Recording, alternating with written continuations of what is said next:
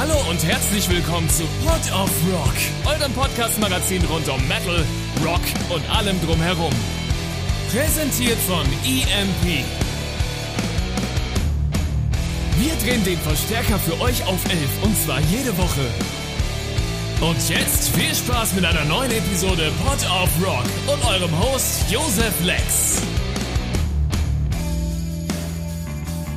Hallo und herzlich willkommen, meine Damen, Herren und alles, was dazwischen liegt, zu einer neuen Episode Pot of Rock. Ich bin's mal wieder, euer Lieblings-Josef. Und heute habe ich mal wieder zwei unfassbar coole Gäste bei mir. Es werden heute keine Musiker, es werden heute Musikjournalisten. Oh yeah. Also die Bibi und die Missy, die sind schon unfassbar gespannt auf euch als Publikum und ich bin gespannt auf die beiden. Wir haben heute einige sehr, sehr spannende Themen, durch die wir durchsurfen möchten, aber zuallererst mal Hallo ihr beiden. Hallo, du einer, Servus. schön, dass ihr da seid, beziehungsweise schön, dass ich bei euch sein darf. Ich bin heute nämlich zu, Bu zu wow, ich bin heute zu Besuch im Star FM Studio in Nürnberg und äh, die beiden haben mich da einfach mal ans Mikrofon gelassen. Was weiß ich nicht, ob das eine gute Entscheidung für mich war. Das war eine sehr gute Entscheidung, lieber Josef. Also erstmal vielen lieben Dank, dass du heute da bist. Wir freuen uns riesig drauf. Schön, dass du extra hergefahren ja. bist. Oh ja, und das so, das so kurz vor Weihnachten. oh ja. warst du schon am Christkindlmarkt? Äh, tatsächlich war ich noch nicht auf dem Christkindlmarkt. Hm. Ich bin auch gar nicht so der Typ für den Christkindlmarkt können wir so auch unterschreiben, dass der Große eigentlich auch gar nicht so schön ist, auch wenn da immer alle hintingeln. Na gut, der Christkindlesmarkt ist halt, ist halt schon so, so ein Stück Geschichte, ne? aber es gibt noch ein paar Alternativmärkte, die sehr, sehr cool sind. Das sind die coolen Kids, verstehst du? Für, für die coolen Kids. Mhm. mir, mir, ist der ähm, Christkindlmarkt am Faber-Castell-Gelände empfohlen worden. Der mhm. muss wohl sehr cool sein. Der ist auch schön, ja. Den habe ich nur leider versäumt.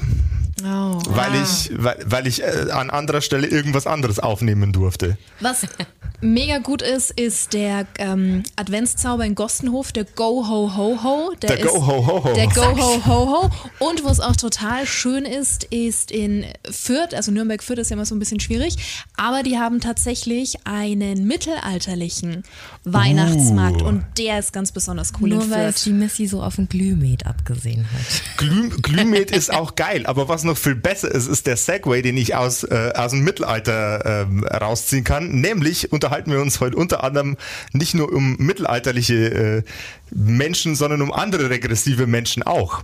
Jawohl, ja. Ähm, heute ist das Thema die Satanic Panic. Ein erdachtes, auf die Welt geworfenes Gehirnfurzkonstrukt von verrückten Leuten, die sehr, sehr spannende Ideen hatten zu Medien, die von unabhängigen äh, Künstlern und Medienerzeugenden äh, erstellt wurden, um die Satanic Panic mal ein bisschen diffiziler runterzureißen. Während der 80er, 90er und bis in die 2000er rein gab es eine sehr, sehr intensive Welle von Hetzkampagnen gegen Heavy Metal Musik, Videospiele, warum auch immer, und gegen diverse verschiedene Bücher, Medienpublikationen und von all diesen Medien, CDs, Videospiel, Cartridges, und äh, Bücher, Comics, D&D-Publikationen gab es auch ordentliche Verbrennungen. Das ist ein sehr, sehr, eine sehr, sehr aggressive Art und Weise gewesen, mit diesen Medien umzugehen. Diese, dieser Fanatismus hatte auch gewisse Situationen und Auslöser, die zu sehr unangenehmen Situationen geführt haben.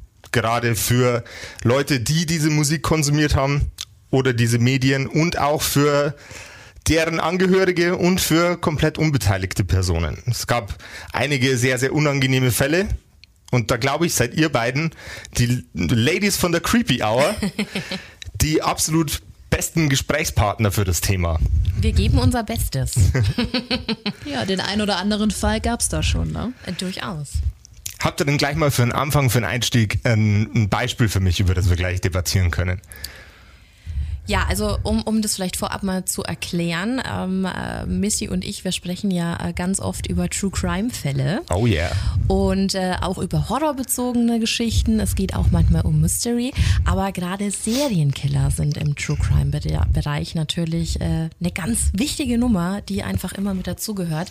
Ähm, Missy, hättest du jetzt auch sofort an, an Richard Ramirez gedacht? Yes, absolut. War ja schon abgefahren, was da Mitte der 80er abging. Ne? Also 13 Menschen hat er ermordet und hat sich das Pentagramm auch in die Handfläche gemalt. Ja, während der Verhandlung, was natürlich wieder so ein perfekter Schachzug war, um sich äh, medientechnisch in Szene zu setzen. Mhm. Und äh, was viele nicht wissen, er war ein großer ACDC-Fan, was ja jetzt auch wieder heute ganz gut in die Folge passt. Jetzt ist aber die Frage, der, die, die Diskussion, die man um Ramirez aufziehen möchte, der war ja eigentlich mehr Serienkiller für den Show-Effekt, den, den glamourösen ja. Faktor. Das, der ist Serienkiller geworden, um berühmt zu werden. Er wollte wie, auffallen. Er wollte auffallen, ja. ja. Wie kommt man, wie kommt man als als, ähm, als Person auf die Idee, sich während der Gerichtsverhandlung ein Pentagramm in die Hand zu schmieren, abgesehen von dem Show-Effekt? Gibt es da irgendein Intel, irgendwelche ähm, irgendwelche genaueren Einblicke in seinen Gedankenprozess zu dem Zeitpunkt? Oh, ich glaube, so genau wusste das keiner. Aber er sah sich selber schon als Satanist und hat äh, Symboliken. Ich glaube, auch wenn er es nicht so wirklich wusste, was genau dahinter steckt, er hat sich schon damit befasst. Okay. Aber es war halt immer so ein, so ein Schockmoment, den er für sich genutzt hat. Und, und der funktioniert hat der funktioniert hat, genau. Also er hat ja sehr, sehr viel äh, Angst und Schrecken dadurch verbreitet, natürlich auch wegen seinen schrecklichen Taten. Was aber, also das hat ja nur funktioniert, dieser, dieser Erschreckfaktor mit dem Pentagramm wegen einer zugrunde liegenden Fehlinterpretation von allem, was man heute als Satanismus kennt, nach LeVay. Exakt. Also, unter, unter anderen Umständen hätte, wäre der Populus aufgeklärt über das, was man als Satanist in Wirklichkeit so macht, nämlich äh, Pringles essen und sich darüber freuen, was für ein guter Atheist man ist. Äh, dann hätte er sich wahrscheinlich eher ein Kreuz in die Hand geschmiert, wenn der Ramirez sich da wären auf jeden Fall schlimmere Schandtaten erfolgt, ja? Auf ja, jeden das Fall. auf jeden Fall. ähm, aber der Ramirez war auch aufgrund dessen ein, ein sehr, sehr gutes Beispiel für die Methodik der Panikmache, die da dahinter gesteckt ist. Der Ramirez hat das selber utilisiert, sich das Pentagramm in die Hand gemalt, um noch einen größeren Schockfaktor zu erzeugen. Und das ist auch das, was in der Satanic Panic passiert ist. Die christliche Rechte hat sich äh, das damals zur Aufgabe gemacht, eben Bands wie ACDC, ähm, Led Zeppelin, Guns N' Roses, bitte hier eine x-beliebige Band mit Gitarren äh, im, im Soundprofil einfügen, möglichst hart zu diffamieren und als Angriff gegen den Glauben zu, äh, zu, zu, formen, als Angriff gegen den, gegen den christlichen Glauben aufzubauen. Und da gibt's natürlich noch wesentlich, wesentlich härtere Fälle, die aus christlichen, äh, aus christlichen äh, Motiven heraus dann gemordet haben oder gedroht haben zu morden. Ähm, als einer der, einer der Menschen, der dann auch leider Gottes unter diesen ich nenne jetzt einfach mal irrsinnigen Wahnvorstellungen bis zum Tode leiden musste, war Dimebag Daryl von Panthera. Zumindest ist es die. Warte mal, da greife ich das Thema für die nächste Episode auf, ich blöder Idiot. äh, huh. Ähm, mir ist gerade noch eingefallen, Mötley Crew. Auch, Mötley Crew. Ne, Shout ja. the Devil und so. Pentagramme en masse auf der Bühne? Pentagramme en masse auf der Bühne, aber ich, glaub, ich glaube, die. Ähm, der Showfaktor von Pentagrammen auf der Bühne äh, ist ja in dieses ganze Rock'n'Roll-Ding mit einge eingebacken. Auf jeden Fall. Ähm, die Reaktion darauf vom Populus, das ist das, was mich, was mich an dieser ganzen Satanic Panic-Situation viel mehr fasziniert. Und was auch eine Sache ist, die sich bis heute so ein bisschen durchzieht in der christlichen Rechten, vor allem in Amerika. Es ist eine sehr politische Episode, Entschuldigung. Ist voll okay. Macht doch nichts. Das sind wir öfter Finden wir mal gut, hier. ja. ähm, wir hatten Ramirez als, äh, als, als, als Mord- und Totschläger, aber es gab natürlich auch noch weitere Trittbrettfahrer, die dieses ähm, die diese Satanic Panic für sich genutzt haben, um das als Ausrede zu nutzen, um anderen Menschen weh zu tun. Ich gebe den Ball wieder an euch, weil ihr seid die Mordexperten. Ich bin nur der toll über Metal red Experte. Wir haben sogar tatsächlich einen deutschen Fall. Wir haben einen Satanic deutschen Fall. Panic, Ja. Oh. Und zwar ähm, Missy Witten. Dieser Ta die, diese, nämlich äh, die äh, Satansmorde aus Witten. Dazu haben wir eine ganze Folge gemacht. Stimmt. Ähm, was ja auch dazu führte, dass in der Bild-Zeitung, also in Deutschland, um das mal besser greifen zu können, ja eine riesige, fette Headline zu sehen war. Äh, Satanisten aus Witten und die Satanistenmorde. Ähm, zu sehen waren zwei, war ein Pärchen, die ganz offensichtlich der Goth-Kultur angehörten. Und das Thema wurde ausgeschlachtet. Also die haben Mord verübt und der war ganz schrecklich. Aber alles, was danach folgte, war meines Erachtens auch Satanic Panic. Definitiv. Ich meine, du hast vorhin allein schon die Bild-Zeitung genannt. Ich glaube, das ist äh, selbsterklärend, ne? was, was da los ist. Und ganz spannend beim Thema Witten, was mir einfällt, da wurden wir von Hörern ganz schön, ganz schön verarscht. Erzähl mal, was passiert Ja. ist, Baby. Wir haben die Folge rausgebracht und es dauert, ah, weiß ich nicht, ein, zwei, drei Tage und es klingelt bei uns an der Tür am Studio. Ähm, und ich mache auf und es ist niemand zu sehen, aber vor der Tür liegt in äh, Seven Manier ein Paket. Okay. und ähm, da stand drauf, also es war so ein ganz normaler DHL-Aufkleber und da stand drauf äh, an Mistress Moriarty und äh, Baby Blackcraft ähm, ein Fan aus Witten. Und man muss jetzt dazu sagen, die verurteilten Mörder waren zu diesem Zeitpunkt schon wieder entlassen, als wir den Podcast Okay. released haben. Da ging uns der Arsch ganz schön auf Grundeis. Und auf Holy jeden Fall cow. haben wir das Paket dann nach oben genommen und es hat geschwappt in diesem Paket. Und ich Alter. hatte mit allem gerechnet, mit abgetrennten Schweineköpfen. Alter. Don't know. Ja. Äh, Wir waren auf alles vorbereitet. Es war aber ein lieber Fan, der uns einen Brief geschickt hat und Jack Daniels und hey, war doch ganz lustig. Ich hoffe, ich hoffe ihr verzeiht mir den, den Spaß. Aber ein anonymer Brief. Also es war nicht mal ein Name Oh drunter, sondern nur ein Fan. Es hat sich dann kurz darauf herausgestellt oder aufgeklärt, welcher Fan das war. Und wie Okay. gesagt, schöne Idee. Aber in dem Moment Nicht sitzt du halt lustig. nur da und denkst dir, oh mein Gott, oh mein Gott, oh mein Gott. D das ist echt sau gruselig. War das okay, dass ich vorhin Arsch gesagt habe? Ist Du, das okay? ähm, okay, cool. Ja, also Arsch darf jederzeit. Wir, EMP Port of Rock ist ein arschpositiver Podcast. bei, bei uns dürfen äh, sehr, sehr viele äh, Schimpfwörter aus dem Schimpfwortkatalog äh, verwendet schön. werden, solange sie niemanden in äh, Einzelvariante diffamieren. Alright. Genau, also Arsch, Penis. Ich benutze be- gerne das Wort Penis. Okay, cool. Pimmelberger geht Pimmelberger alles. ist super. Möchten wir dann später auch in unsere Folge, dass du es damit einbindest, ja? Äh, äh, Pimmelberger oder Penis? Was du Beides. möchtest.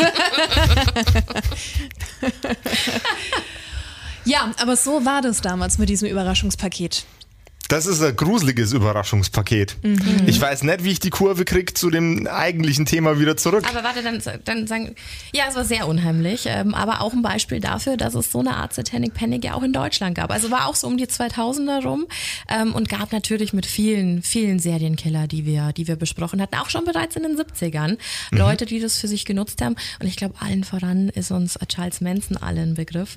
Der Oh, mit good old diesem- Charlie. Ja, der mit diesem ganzen ähm, Thema ja eigentlich auch nur gespielt hat, um sich selbst, hat. Ja, Ja. um sich selbst halt irgendwie so ein bisschen ähm, ja auf den Podest zu stellen. Ob das wirklich so mit seiner Körpergröße zu tun hat, weiß ich jetzt nicht. Aber er war, war ein kleiner, war ein kleiner ekliger Mensch.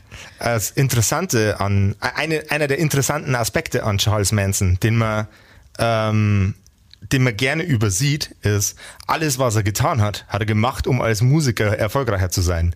Mit seinem Musikprojekt Lie, The Love and Death Cult. Wenn ich das jetzt falsch erwähnt habe, möge man mich bitte umgehend korrigieren. Okay, keine Korrektur. ähm, der, der, der komplette, der komplette Kult um Charles Manson war ein Kult um Charles Manson und nichts weiter. Der wollte sich selber einfach, wie wir schon vorher erwähnt haben, auf ein höheres Podest stellen. Das war zwar noch vor der Satanic Panic, aber das hat sehr viel von dem, ähm, von dem Blickwinkel auf Kultismus in Amerika geformt, weil da halt einfach ernsthaft Leute gestorben Gab sind. Aufwind. Und dass es dann Sharon Tate getroffen hat, war ja auch nur dem geschuldet, dass die in dem Haus lebte, in dem Ja. eigentlich der Produzent gewohnt hatte. Ne? Jawohl, ja. Also es waren ja alle, alles super krasse Zufälle. Ähm, und so wirklich selber gemordet hat er ja eigentlich auch nicht. Dafür hat er, hat er ja seine Henchmen gehabt, als wäre er Comic-Bösewicht. Ja, schlimm genug. Ja, war auch ein krasser Fall. Haben wir auch mal eine Folge zu gemacht. Ja. Ähm, ich kann mich noch an einen, äh, an einen Song vom Alkaline Trio erinnern, über die Sadie Glutz, auch aus dem, äh, aus dem Charles Manson-Versum, aus, dem, aus der Manson Family. Und das ist ein unfassbar berührendes Stück Musik. Aber je länger, je länger, je öfter man den Song hört, desto melancholischer wird der. Von einem Mal zum nächsten Mal. Der brennt sich ins Hirn rein. Und wenn man die Hintergrundgeschichte hinter dem Song ähm, genau, genau beleuchtet, ein bisschen durchblickt hat. Ich, das erste Mal, wo ich den Song gehört habe, war ich glaube ich 14, hatte noch nicht so wirklich guten Grasp, was, was die englische Sprache betrifft. Und da war es einfach ein schöner Song. Aber je besser ich den verstanden habe, desto mehr stellt er mir die Haare auf. So, als, als grundsätzliches Ergebnis von dem Ganzen. Ähm, ich hatte vorher nochmal einen, einen Einlenker, der ist mir jetzt leider auch entfallen, aus lauter nervös, der super cool war. Und der war zum Columbine Massacre. Ähm, nicht, nur, nicht nur Musik als Medium hat's erwischt, sondern auch zusätzlich noch Videogaming, was der absurdeste, der absurdeste Schritt ins Verrückte ist, nämlich unter anderem das Videospiel Doom. Doom ist ein, ein Ego-Shooter, ein sehr, sehr früher Ego-Shooter, der, ich sage jetzt mal, technisch für seine Zeit super beeindruckend war. Heute würde man das wahrscheinlich eher belächeln, was da am Bildschirm passiert ist. Und Doom war für die Täter beim Columbine-Massaker ein durch den äh, Level-Editor, der da drin war, ein Werkzeug, um die Schule nachzubauen und ihren eigenen Angriff besser planen zu können. Kann da jetzt ein Videospielprogrammierer was dafür, dass jemand sowas plant? Ist das Fa äh, Fanatismus bei den Leuten, die es ausüben, oder ist es einfach ein zu einfach gemachte, ein, ein zu potentes Werkzeug für den den User, den Verbraucher, der das nutzen kann, um deviöse Dinge zu tun. Und gilt es für jeden Level-Editor, der seit Doom entstanden ist? Ja? Crazy Frage, oder? Weißt du, was mir da sofort einfällt? Ich glaube, alle Kinder der 90er können das ansatzweise nachvollziehen im Deutschunterricht, diese Analysen, wenn du eine, eine Thematik hast und musst dann argumentieren, was dafür spricht und dagegen. Ja. So fühle ich mich gerade, als wäre ich wieder in der achten Klasse. Ich, woll, ich wollte keine Zeitmaschine in die achte Klasse sein, sorry. Aber das waren damals auch so diese Thematiken und da wurde dann auch ganz offen diskutiert. Ich denke teils, teils. Grundsätzlich ist ja nichts böse oder automatisch schlecht, wie mit so vielen Dingen. Wie siehst du das, Bibi? Äh, genauso. Ist ja mit allem so. Ist, ist mit Musik so, ist mit Computerspielen so. Es ist ja immer das, was daraus gemacht wird. Und ich denke, da kann man schon bei ganz anderen Sachen anfangen zu kritisieren und zu überlegen, was ist da passiert und wieso ist es so passiert. Ähm, mal ganz angefangen vom, vom Elternhaus. Ne? Also, Ja. also da könnte man ja so vielen Leuten die Schuld äh, in die Schuhe schieben, genauso der Schule, was ist da passiert, warum hatte da keiner ein Auge drauf. Ähm, aber schön, dass du das Columbine-Massaker ansprichst, denn zu dieser Satanic Panic fällt mir natürlich auch sofort Marilyn Manson ein. Ähm, und der hat ja ein ganz, ganz tolles Interview damals ähm, Michael Moore gegeben. Und ähm, der hat sich mal selbst als Posterboy of Fear bezeichnet. Ähm, wenn's- Posterboy of Fear. Posterboy of Poster, Fear. Poster Boy of Fear. Und der hat okay. ja dann diese ganz berühmten äh, Worte gesagt, dass wenn er jetzt nochmal mit den, mit den ähm, Attentätern sprechen könnte, weil ihm wurde ja die ganze Schuld an diesem Massaker gegeben, Mhm. obwohl die ähm, Side Fact überhaupt nicht Marilyn Manson gehört haben, sondern Rammstein. Die haben einfach nur, die sahen so aus, wie sie aussahen und dem Ja. wurde das zugeschrieben. Ja. Und er hatte zwar echt scheiß Jahre deswegen. Ne? Also der hatte Morddrohungen und allem drum und dran. Und äh, der wurde gefragt, was würdest du denn zu den Jugendlichen sagen? Und er hat echt was Schlaues damals gesagt. Er hat gemeint, ich würde überhaupt nichts sagen. Ich würde ihnen zuhören, weil das hat ganz offensichtlich niemand vorher gemacht. Und ähm, ich glaube, das ist auch so ein super Beispiel, auch wenn es schon Ende 1999, zu Anfang 2000 Ja. war. Ähm, so ein gutes Beispiel für Satanic Panic. die, die Story rund um Marilyn Manson und das, das Columbine Massacre war natürlich wieder eine, äh, ich sage jetzt mal, von Medien induzierte Fehlinformation, weil wenn die eigentlich Rammstein-Fans waren, dann hätte man, Ja. wenn man es wirklich konsequent durchziehen hätte wollen. Aber die waren ja nicht in, in Amerika. Die waren nicht in konnte Amerika, man ja nicht vor die den, Kamera ziehen. eben, denen konnte man ja nicht die Schuld geben und die, äh, die in irgendwelchen Talkshows zu dem Thema befragen. Ich glaube, die hätten auch nichts gesagt, so wie die drauf sind. Die wären da gesessen, hätten grimmig geguckt. Hm. Nein, will ich Ihnen nicht unterstellen. Ist ja halt einfach ein krasses Thema, ne? Also da, wo ja niemand Absolut. sagen kann, so, boah, geht mich jetzt nichts an, aber da sind wir ja bei ganz anderen Sachen wie äh. Waffengesetze in Amerika. Äh, wie gesagt, da spielt so viel mit rein, deswegen ist es schwierig, ob man das jetzt auf einen Künstler, auf ein Videogame beschränken kann. Also, Alkohol, Drogen haben wir Ja, auch immer wieder in unseren Fällen, ne? dass, dass Täter ganz in Ja. ganz jungen Jahren schon damit anfangen. Ja, Oder mentale Probleme. Klar. Oder, eine, oder ein Cocktail aus dem allen. Ja, Äh, die, genau. die Realität sieht nicht so aus, dass man jetzt äh, eine Marilyn Manson oder Rammstein-Platte hört und dann ein aggressiver Gewalttäter wird oder plötzlich katholische Jungfrauen opfert. Ja. Sondern die Realität sieht eher so aus, dass das Leute sind, die versuchen, vielleicht sogar versuchen, ihre Emotionen gebündelt gemeinsam mit der Musik, die sie hören, rauszulassen. Aber bei denen auch einfach kein Rammstein, kein Marilyn Manson, kein ACDC und kein Alice Cooper mehr reicht. Und vielleicht auch kein Slayer. So, und das ist natürlich die, die Diskussion, die man fast gar nicht im, in so einer Radiosendung, in so einer Podcast-Sendung wirklich umsetzen kann, weil dafür bräuchte man eigentlich Leute, die sich mit der Fachmaterie psychische Störungen oder Alkoholismus oder Drogensucht wirklich faktisch gut auskennen. Ihr als Musikjournalisten seid ja in einer gewissen Verantwortungsposition, wenn es um die Abdeckung von solchen Thematiken geht. Würde ich, we- we- weiß, ich- weiß ich nicht, ist jetzt meine Annahme. Ähm, und wenn ihr heute den, den Wisch auf den Tisch bekommt, bitte berichte über diesen und jenen traurigen Vorfall, der in Verbindung stand mit einer Heavy Metal Band.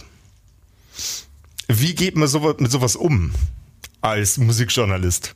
Geht man mit sowas überhaupt um oder nimmt man den Zettel und lässt ihn unterm Tisch verschwinden? Grundsätzlich gehst du damit schon um. Es wird erstmal Rücksprache gehalten, würde ich jetzt mal behaupten, ähm, mit dem kompletten Team, wie das die anderen sehen, dass man da schon eine Schiene fährt und nicht jeder individuell. Ähm, es ist schwierig. Nehmen wir zum Beispiel das Thema Suizid in den Medien, um es mal kurz anzureißen. Da wird ja auch ganz oft nicht ausführlich drüber berichtet, weil du ja niemanden animieren möchtest. Ich würde sagen, dass dieser Punkt auch hier ein Thema wäre, um sich da äh, länger Gedanken drüber zu machen. Es spielt ja noch so viel mehr mit rein. Konsequenzen, ändern wir unser Musikprogramm? Gibt es da weitere, weitere Dinge, die beachtet werden müssen? Aber grundsätzlich wird keine Meldung hier einfach so, zumindest äh, bei Star FM, unter den, äh, unter den Tisch fallen, dass Nee. man sagt, mm -mm, ignorieren wir das nicht, weil das wäre zum einen unmenschlich. Also Klar. ich ich denke, uns allen sind äh, Medien bekannt, egal ob es Printmedien sind oder im Hörfunk, Fernsehen, die sagen, oh nee, hm, ne? Ähm, die haben dann aber auch deutlich äh, noch viele andere Probleme. Ähm, aber hier bei uns, denke ich mal, wären das so die ersten Punkte, um mit dem Thema umzugehen. Ich glaube auch, das ist mit allem so, egal ob Podcast oder, oder Radioformat. Also es hat ja immer alles irgendwie seine Ursache und wir sagen ja auch immer, also es wird ja erstmal schon mal prinzipiell niemand böse geboren. Also es gibt immer eine, eine ähm, Historie an Erkrankungen, Krankheitsbild, das vielleicht dahinter steckt. Ähm, und genauso kann ich das jetzt, wenn ich so eine Meldung bekomme, der oder die hat das und das gemacht und hat dabei, keine Ahnung, äh, Slayer gehört, dann kann ich es nicht auf das runterbrechen. Und es ist, glaube ich, wichtig, dass man Dinge thematisiert, aber eben so reflektiert darüber spricht, dass es auch der Letzte und die Letzte verstanden hat, dass es jetzt nicht der eine ausschlaggebende Punkt war. Oder? Ja, und dann muss ja nochmal unterschieden werden. Sprechen wir im Podcast ausführlich darüber, analysieren wir das Ganze oder ist es wirklich was, was du jetzt auch ins On-Air-Programm mit reinnimmst? Natürlich sollte es kurz Thema sein, aber eben nicht jetzt äh, morgens um halb sieben, wenn der typische Star FM-Hörer mit den kleinen Kindern am Frühstückstisch sitzt. Das gibt mir eine super gute Gelegenheit, um nochmal ganz kurz euren Podcast zu erwähnen, nämlich die Creepy Hour. Die findet man hier auch da, wo du gerade den Podcast hörst, lieber Zuhörer und Zuhörerin.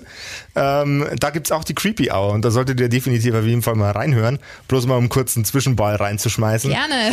Ähm, die, die diffizile Problematik bei dem Thema, diese Sachen zu behandeln, ist ja nicht nur, ähm, was hat eine Person XY getan oder was war ihr Vergehen, sondern der, der, der Umgang mit der Idee, dass das aufgrund von einer Metalband oder eines Metal-Albums passiert ist.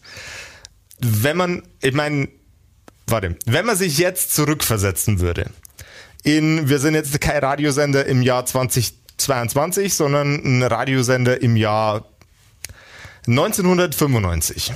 Und man bekommt diese Art von Meldung auf den Tisch geknallt.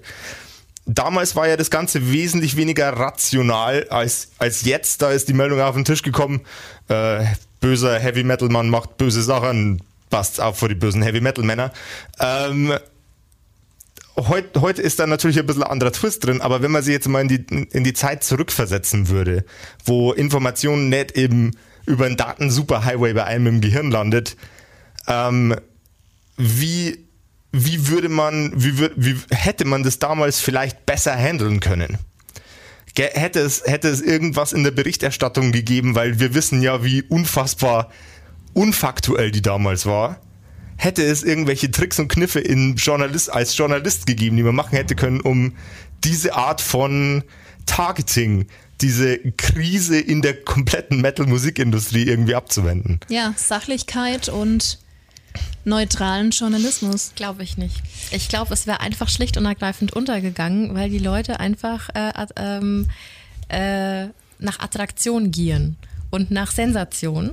Und ich glaube, dass es gerade in den damaligen Zeiten, wo du nicht mal kurz ins Internet gehen kannst, um dich selber nochmal zu vergewissern, stimmt das oder stimmt das nicht, so, so leicht so eine, so eine, ja, so eine Eigenständigkeit an Massenpanik entwickelt, dass du da gar, dann, dann, dann bist du nicht das Medium, das gehört wird, glaube ich, wenn du da nicht mitgezogen hast. Das waren alles so AC-Formate. Natürlich, es müssen alle mitmachen. Ja. Wenn, wenn einer anfängt, dann äh, ist, es, ist es zu spät. Und ich das meine, ist doch genau das Bild. Das Ja. Bildmodell, sind wir doch mal ehrlich. aber es war, ja, wenn du sagst, sind wir schon ehrlich, äh, das böse C ging ja auch in eine ähnliche Richtung. Selbst wenn einzelne Medien gesagt haben, okay, wir behandeln es neutral, es ist eine Massenpanik entstanden, anfangs. Und ähm, ja, wahrscheinlich wird es da ähnlich gewesen sein. Voll. Und jetzt haben wir heute noch äh, die, die Clickbaits und was weiß ich, was alles noch mit dazu kommt, was es damals nicht gab. Da galt es halt einfach nur, den Hörer zum Einschalten zu bewegen, ähm, um, um die Einschaltquoten aufrechtzuerhalten, egal ob im TV oder im Radio. Wahrscheinlich ist es damals echt schwer gewesen, Rückgrat zu beweisen. bricht dann das Rückgrat, das brach dann, nicht bricht. Wir hoffen alle, dass das heute nicht mehr so ist. Brach dann an, wir klopfen auf Holz, brach dann das Rückgrat der Journalisten von damals unter dem Sa- Sensationalismus oder waren da nur andere Gründe mit im Spiel? Gab es zu dem Zeitpunkt vielleicht irgendwie besondere, ein besonders geringes Interesse an, an wertigem Journalismus und ist es vielleicht sogar heute noch so? Ich glaube, das kommt immer auf den Journalisten an. Und auch auf die persönliche und eigene. Das ist zielgruppenbezogen, Findest du? unter anderem. Ja, aber du passt ja dann auch zu dem Produkt. Also ich bin mir ziemlich sicher, dass jeder Moderator genau da sitzt und jede Moderatorin, weil sie da schon irgendwie hingehören. Im besten Falle. Im besten Falle. Ja. Ähm, und dann ist es natürlich viel einfacher, äh, Stimmungs, äh, Stimmungsmacher zu sein, egal ob in die eine oder in die andere Richtung. Und wenn du da halt jemanden sitzen hast, der vielleicht selber damals in der äh, in der, in der Kirche sehr aktiv war und der, der persönlichen Überzeugung davon war, dass es die Satanic Panic real ist und äh, dass alle Leute, die schwarz tragen, kleine Kinder zum Frühstück essen, dann haben die das vielleicht auch genauso kommuniziert in ihren Medien, ungefiltert. Na ja, gut, man sagt ja immer, wie sagt man, der Fisch stinkt vom Kopf. Der Fisch stinkt Aus- vom Kopf, ja. Ähm, ja. Ja. wenn da in der Führungsebene eben genau solche Personen sitzen, dann hast du da als in Anführungszeichen kleiner Journalist ganz unten ähm, auch nicht allzu viele Alternativen, ne, als da mitzuziehen. Das ist, das ist schade, dass damals der, der, der, die faktuellen Inhalte so niedergepresst wurden von religiösen Überzeugungen, aber das war ja auch. Und jetzt kommt der, der wunderbare Bumerang-Satz zu dem Thema. Das war ja auch an und dazu mal der Auslöser. Religiöser Fanatismus. Ja. Und wenn der nicht nur im, in den Medienanstalten stattfindet, sondern halt einfach auch zu Hause im eigenen Haushalt, dann kann das durchaus problematisch werden. Ich meine, wir haben ja heute immer noch ähm, fanatische Christen. Ich will jetzt nicht zu stark die ganze Zeit auf den Christen rumhacken, weil ich glaube, es gibt viele und genügend ähm, super gute Menschen, die im Christentum rumsurfen. Ähm, aber das ist nun mal die, die Kategorie äh, Religionsanhänger, die unter anderem zu diesem, zu dieser Massenpanik vor neuen modernen Medien ähm, die dazu geführt hat, dass diese Massenpanik entstanden ist. Also wir, wir sind ja, wir, wir sitzen alle hier in äh, Good Old Bavaria, Holderatolieu. Franken. Franken bitte. Entschuldigung, Entschuldigung. Da sind wir sehr allergisch. Das, das sind die Franken. Äh, auch, auch sehr, sehr interessanter äh, Fun Fact. Der Rest, der Rest von dem Bereich, den man heute auf der Karte unter Bayern findet, ähm, zu dem auch Franken gehört. Man munkelt, ja. Man munkelt. ähm, äh, Franken ist sehr, sehr viel, ähm, sehr viel mehr protestantisch-evangelisch unterwegs als der Rest von Bayern. Was, was äh, zwar progressiv ist, wenn es jetzt 1510 wäre, aber, da aber, aber, aber gemessen an dem äh, Katholizismus, unter dem ich aufgewachsen bin, ähm, äh, schon, schon, ein, schon ein Fortschritt ist. Mega. Ja. Äh, ist, ist auf jeden Fall, br- bringt einen gewissen Spannungsfaktor in das ganze Thema. Ähm, Bewegung in die, Bewegung in die katholische Butze hier. Ich weiß nicht, ob das drin bleibt. Katholische Putze, sehr schön. Aber weißt du, was mir da wieder einfällt? Bibi und ich haben ja schon mal eine extra Folge zum Thema Satanismus gemacht.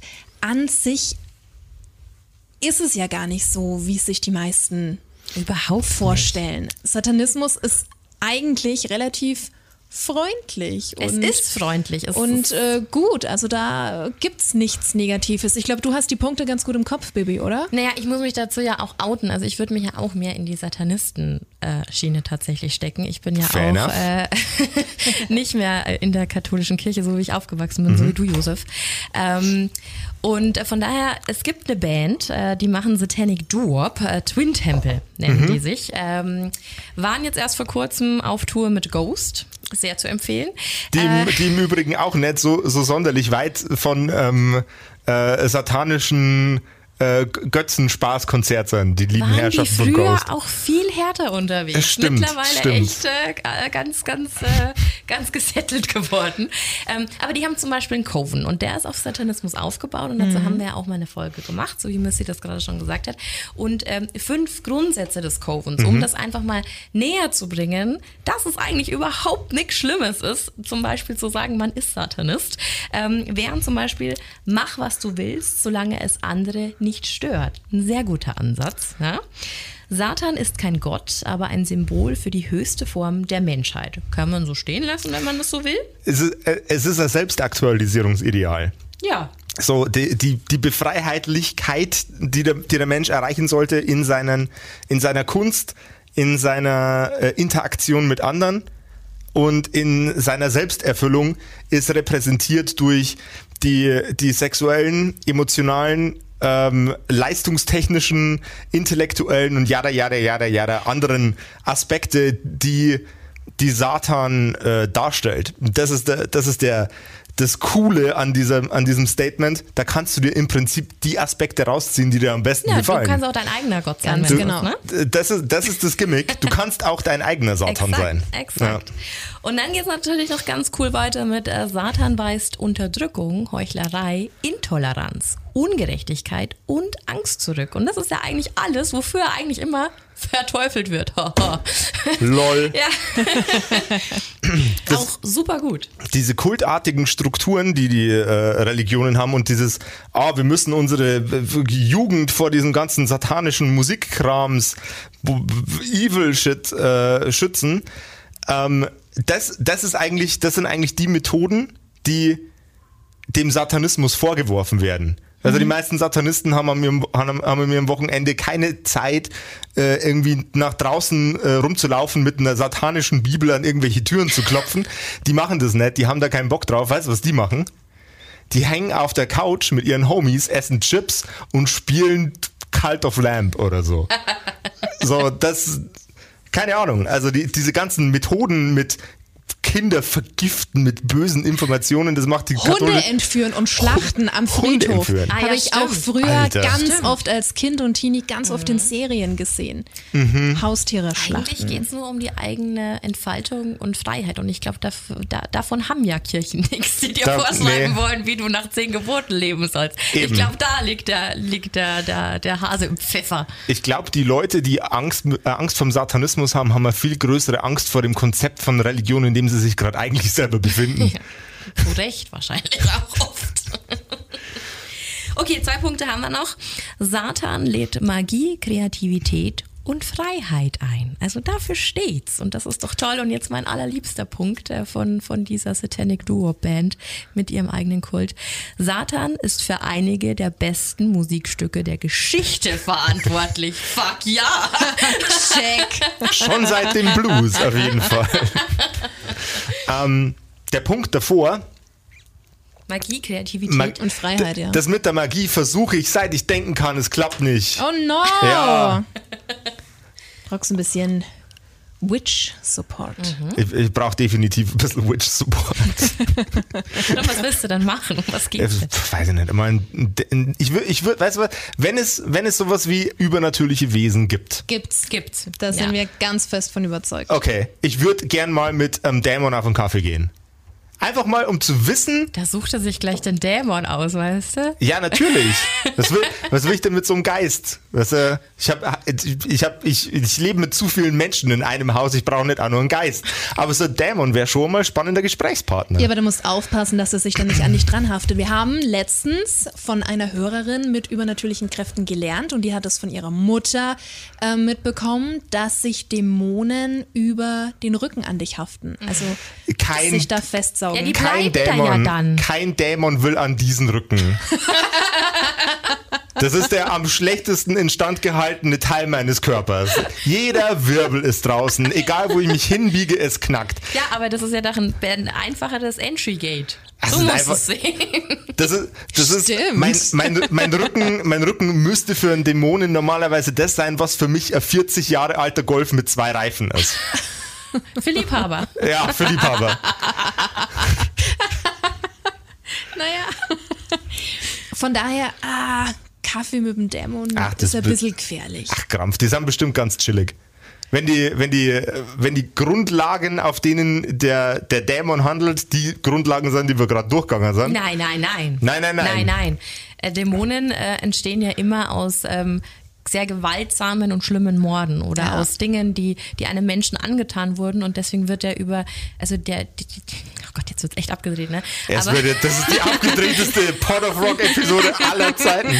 Ja, jeder singt immer davon, wir haben die Fakten dazu. Okay. Nee, aber die Energie wird ja über die Jahre immer, immer böser, weil sie ihre Menschlichkeit verliert. Und da ist, glaube ich, nett Kaffee trinken nicht so cool. Wenn du unbedingt ein bisschen was Gruseliges willst, dann geh halt mit einem Poltergeist oder sowas trinken. Du auch gleich, der bleibt da auch im Haus. Ja, aber Poltergeist ist noch ein Ständig bisschen, bisschen was Stress. harmloseres. Es ist irgendwie, also wenn, wenn ein Dämon aus schlechten Lebenserfahrungen und gewaltsamem Tod entsteht, Ja. wenn das, wenn das die Grundbasis für einen Dämon ist, dann ist es ja im Prinzip nichts anderes als ein konventioneller Rachegeist, der sich einfach so lang, so lang so hart aufgeregt hat, bis ihm Hörner gewachsen da ist sind. nichts Menschliches mehr da. Da ist nichts Menschliches mehr. da Ja, aber Menschen, keine sind- Emotionen aber jetzt, mehr. ko- jetzt kommt's, Menschen sind nur eh kacke. Ja. Viele, warten- aber nicht alle. Wir Viele, warten auch noch alle. aufs Mutterschiff, das uns Ja, abholt. ist, Der Baby einzige- kam, heute, Baby kam heute erst vom Supermarkt wieder hoch in der Mittagspause. Da waren so viele Menschen und die waren alle so scheiße. Ich so wirklich, ja. Ich so, ich fühl's, ich fühl's. Lass es raus. Also, weißt du, ne- we- je weniger menschlich, je mehr dämonisch, das, ich glaube, dass, ich glaub, dass das ganz entspannt wäre. Gut, find's raus, wir, schenken, wir schicken dir bald ein Ouija-Board oder so. Okay. Dann, dann hätten wir gerne immer Dokumentationen, die wir dann in den Podcast mit aufnehmen Ja, können. also Na, super. Gleich wieder verwertet. Ist doch hervorragend. top. War das okay, dass ich das gesagt habe mit dem Einkaufen? Ja, ja, voll, Okay, gut, klar. ich wollte es nur wissen, nicht, dass ich dich da übergehe. Troop, alles gut. Es ist die einzigen Menschen, faktisch, die einzigen Menschen, die nicht scheiße sind, sind die wunderbaren Zuhörerinnen und Zuhörer von Port of Rock. Und Oh, du Star FM. Schleimer. Boom, boom, boom. Gerade noch die Kurve gekriegt für uns alle drei. Aber um nochmal auf das Thema Satanismus zurückzukommen, was auch noch ganz spannend ist, was auch noch ganz spannend ist, Lucifer und Lilith. Okay. Für, für was die stehen, das ist ja auch so ein Ding. Lucifer zum Beispiel auch Symbol für Freiheit, Unabhängigkeit der Gedanken und Taten. Die Gedanken sind frei. Zum. Beispiel als Erweiterung des Verstands und Körpers und als Befreiung von Unterdrückung jeglicher Art. Und Lilith auch. Symbol für Gleichheit, Unabhängigkeit und Selbstrespekt, Stärke und Intelligenz. Also besser geht's doch gar Lilith nicht. steht für Feminismus pur. Voll. Also ich finde, da gibt es nichts dagegen zu setzen. Jetzt muss man aber dazu sagen, nicht, dass, äh, dass jetzt wieder die, äh, äh, die Podcast äh, Jesus-Fan-Miliz äh, plötzlich wieder bei mir vor der Tür steht und, weiß ich nicht, äh, Haribo-Tütchen haben will. Ähm, Im Satanismus dienen diese Persönlichkeiten, die, die Erzdämonen, so Lucifer und Lilith, Waren Erzengel. Erz, Erzengel, Entschuldigung, ähm, gelten als Symbole für diese Eigenschaften, die man sich selbst aneignen soll und nicht als Götter, die verehrt Nee. werden. Das ist, äh, glaube ich, die größte, die größte Fehlinformation über dieses ganze Satanismus-Thema, dass da tatsächlich an einen Gott geglaubt wird, der einen Gegenspieler hat, den man verehrt. Ähm, das ist nämlich kompletter Käse. Satanismus ist ein, ich sage mal, ähm, Atheismus mit einem lustigen LOL-Haha-Faktor und einer, und einer ähm, zusammengefassten, manifestartigen Lebensphilosophie. Philosophie. Ja. So, Und man muss, glaube ich, auch noch dazu sagen, egal ob Buddha, Jesus, Allah, ganz ehrlich, es gibt in jeder Religion irgendwelche Spinner, die irgendeine Scheiße gebaut haben, ja. Und ich glaube, das gibt's einfach überall. Und es gibt auch mit Sicherheit Sekten und sogenannte Satansanhänger, die auch gar nicht witzige Sachen machen und die sehr fraglich sind. Aber man muss sich immer dazu eben in den, in den Kopf rufen, dass es eben überall Vollidioten gibt. Oder? Das- Da, da sind wir uns einig. Das sind, das sind aber, also wenn, wenn wir jetzt ein, Athe, ein atheistischer Fanatiker ist schwierig zu erzeugen. Was das dann für Leute sind, sind Leute, die Anhänger christlicher Sekten sind, die aufgrund ihres Glaubens an eine Subfigur in ihrer Mythologie schlimme Dinge begehen. Ein richtiger Satanist sitzt auf der Couch, frisst Pringles Ja, und ja, spielt Cult of exakt, the aber Lamb. es ist halt immer die Auslegungssache. Ja, ja. Ne? Also was, was mache ich draus? Was mache ich aus meinem Glauben? Ja, und bist du fanatisch oder lässt Ja. du dich inspirieren, holst dir die positiven Dinge daraus und und Regel Nummer eins ist halt einfach, geh halt niemanden mit deiner Religion auf, Auf den Sack. Genau. So, also Ja, das ist schön halt gesagt. ja, ist doch so, oder? Immer diese Leute, die andere bekehren wollen. Also nee, also von daher, äh, ja. Tja, ihr da draußen. Jetzt haben wir uns über die Satanic Panic unterhalten, über gruselige Mörder, über Satanismus und wofür er eigentlich stehen sollte. Und wir hatten ordentlich viel Spaß miteinander. Und der Spaß geht natürlich auch noch weiter. Hahaha. Allerdings nicht hier, sondern bei den wunderbaren beiden Ladies vom der Creepy Hour bei Star FM. Jawohl, ja. Ja, wir haben nächstes Date, ne? Ja, wir haben nächstes Date. Und das auch richtig cool. ein Silvester-Date. Oh Gott, ein Silvesterdate, da muss ich wieder saufen. Du musst, Du musst nicht. Natürlich muss ich saufen. das hat mir der Josef gesagt, dass ich Was das ist denn muss. so dein, dein Signature-Drink? mein Signature Drink, uff. Ähm, ich glaube, ich, ich bin da echt extrem langweilig. Ich glaube, mein Signature Drink ist Bier. Das ist doch super, das da ist haben wir ausreichend. Bier. haben wir immer da. Ja, wir sind da auch total einfallsreich mit Jackie Cola. Also von ist- daher ist es äh, klischeehafter geht's, glaube ich nicht. Ich- Das ist das Ding. Ist es wirklich, ist es wirklich so oder sind wir einfach nur ein Klischee? Bier und Jackie Cola. Ach, ein bisschen gehört ja auch dazu, Ja, oder? eben. Irgendwie muss man da mitmachen. Also- Und ihr da draußen fallt nicht in irgendwelche negativen Klischees von irrsinnigen Religionsführern, sondern ähm, gönnt euch eine wunderschöne Woche. Und wir hören uns beim nächsten Mal bei einer wahrscheinlich genauso aufregenden Episode von Pod of Rock.